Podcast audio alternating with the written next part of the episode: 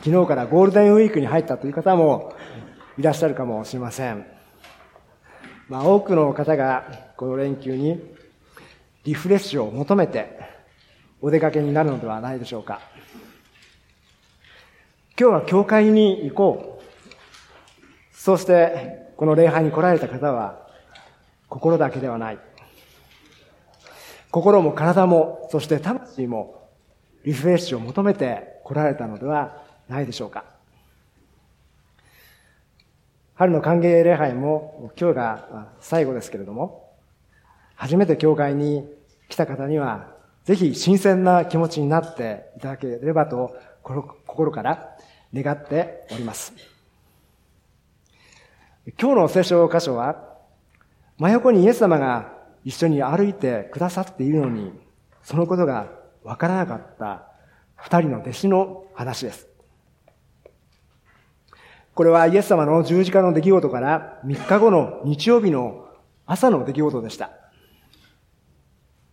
イエス様が十字架で死なれた後、弟子たちはただただ暗い顔をしていました。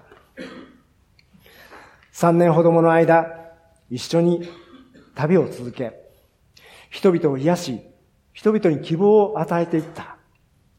そのイエス様と一緒に歩んできた。なのに、十字架にかけられて死んでしまったのです。愛する者を失ったとき、私たちはロス状態になってしまいます。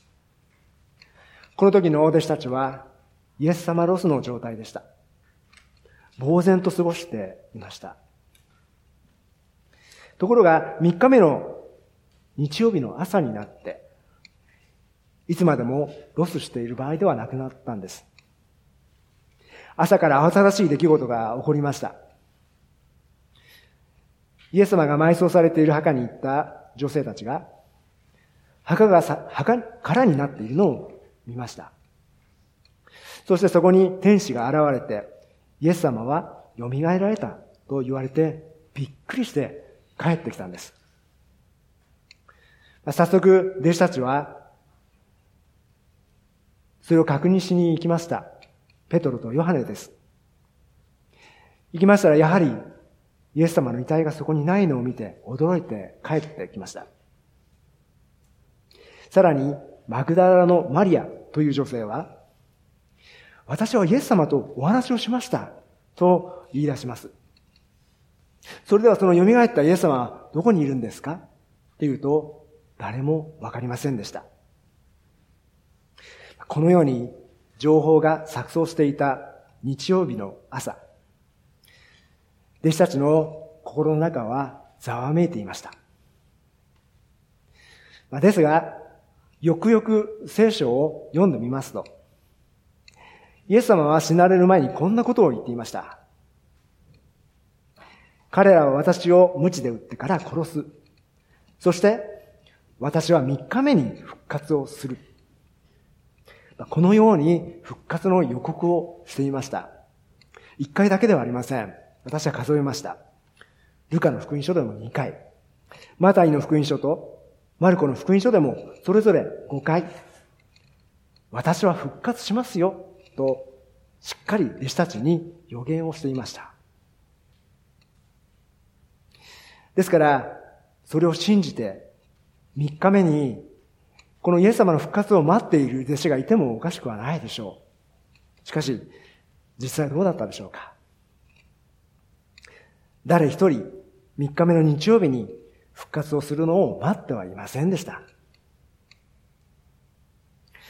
墓に遺体がなくても、それが復活だとも信じなかった。ところで私たちはどうでしょうか？大事な人が死んだのだけども、3日経ったら生き返ったよ。よかったね。と言われたら喜ぶでしょうかまず信じないのが普通だと思います。まあ、どちらかというと、生き返ったと聞いたら気持ちが悪くなってしまうかもしれません。復活まではしなくていいという思いがあると思います。その思いと当時の弟子たちは同じ感覚だったんです。普通に死んだ人が復活するとは信じていませんでした。私たちは2000年前の昔の人は信心深いんだなって思ったりしますが、しかしそうではありません。私たちと同じような感覚で死んだ方が復活すると信じられなかったんです。確かにイエス様は弟子たちに復活をしますよと言っていましたが、そのイエス様は今どこに行かれたのでしょうか？弟子たちが騒いでいるとき、また別のところにいる他の弟子たちがいました。それは、クレオパという弟子、そしてもう一人の弟子が、エマウの村に向かって歩いていました。彼らは暗い顔をしていました。それもそうです。彼らにとってもイエス様が十字架で死なれたということは、希望だった、希望であったものが失ったからです。それはもうひどいイエス様ロスの状態であったと思います。この二人が道中の中で、道中でイエス様の十字架と死について話していました。ところに、ところがそこにある人が近づいてきて、その二人の歩みに合わせて、もしもし一体何の話をしているんですか？みたいなことを言うわけです。これを聞いたクレオパは呆れ返ってしまいました。あなたはイエス様が十字架にかかったのを知らないんですか？この時、エルサレム中でこの大事件は、を知らない人はいなかった。あなただけがそれを知らなかったとも言うんですか？と呆れてしまったんです。実はその話し相手はイエス様であった。しかし、二人はそのことに気づかないで一緒に歩いていきました。彼らは自分の家に向かっていました。イエス様が復活したのかどうか、もうそんなことよりも自分の生活に気持ちが戻っていました。信仰の目というのは、目には見えないものを大切にしようとする心の目です。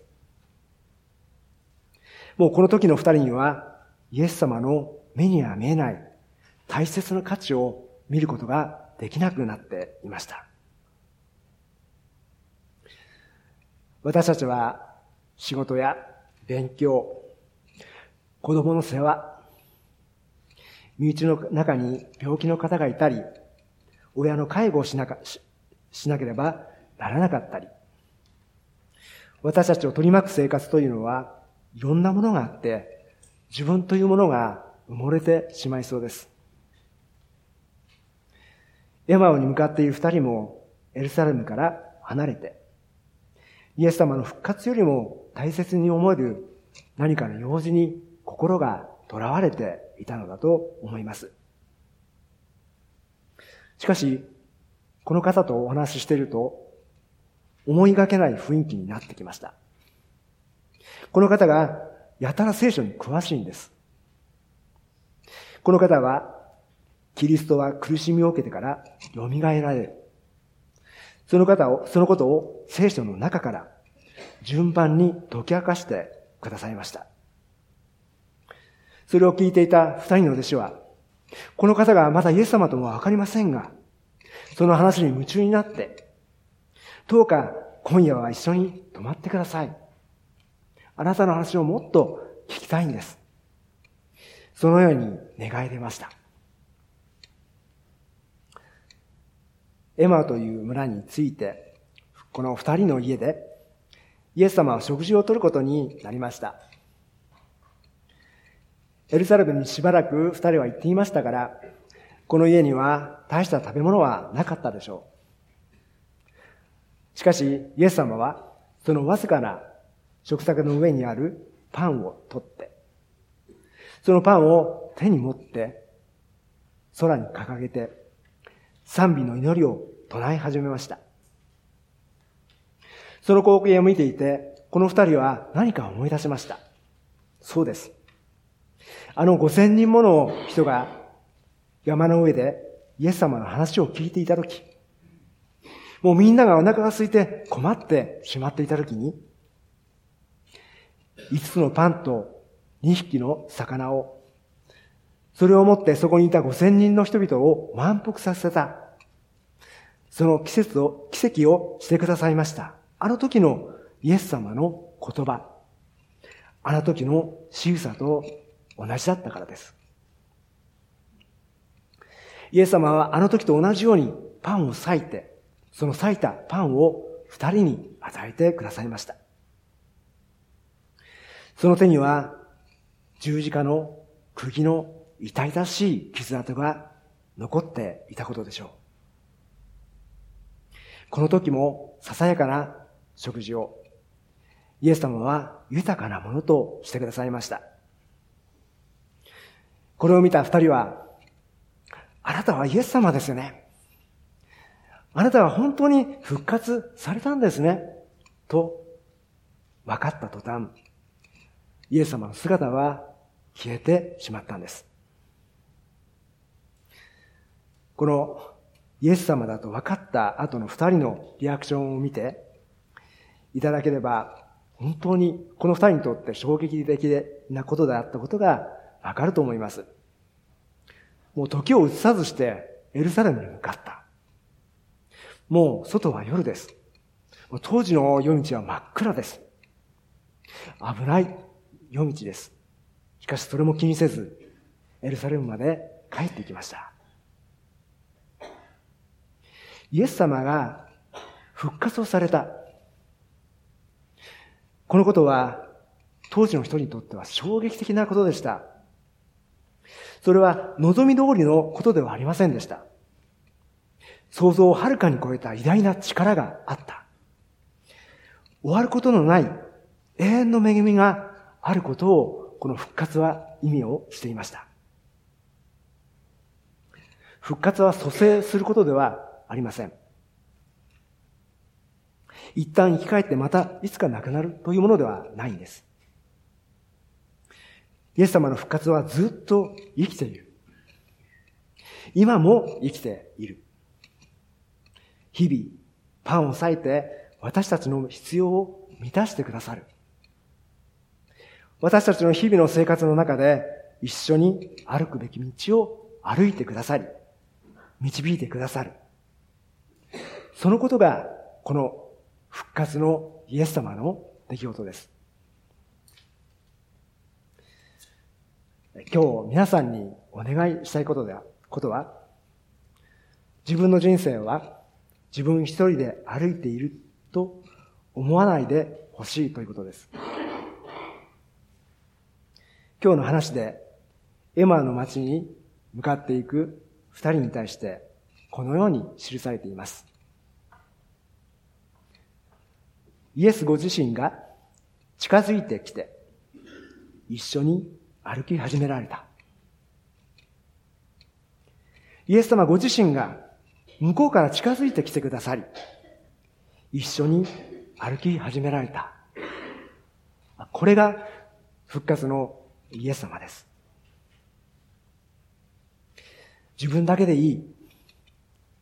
最後は自分だけが頼りだ。そのように思わないでいただきたい。私たちは一歩外に出ると、様々な声に惑わされてしまいます。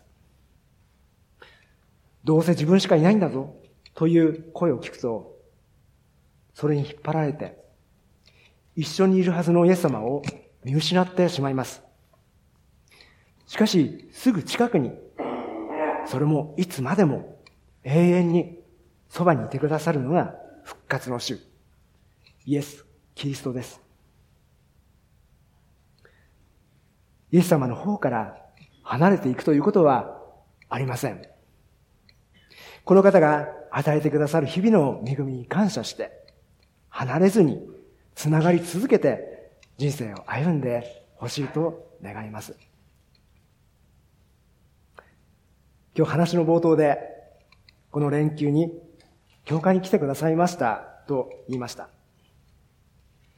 信仰の眼差しで一週間というものを見ますと、一週間の初めの日に教会で神様の恵みをたくさん受け取って、一週間の生活に送り出されて、いろんな重荷を負って、また教会に帰ってくると考えています。どうぞまた来週、重荷を下ろしに来てください。この礼拝でお会いしましょう。それではお祈りいたします。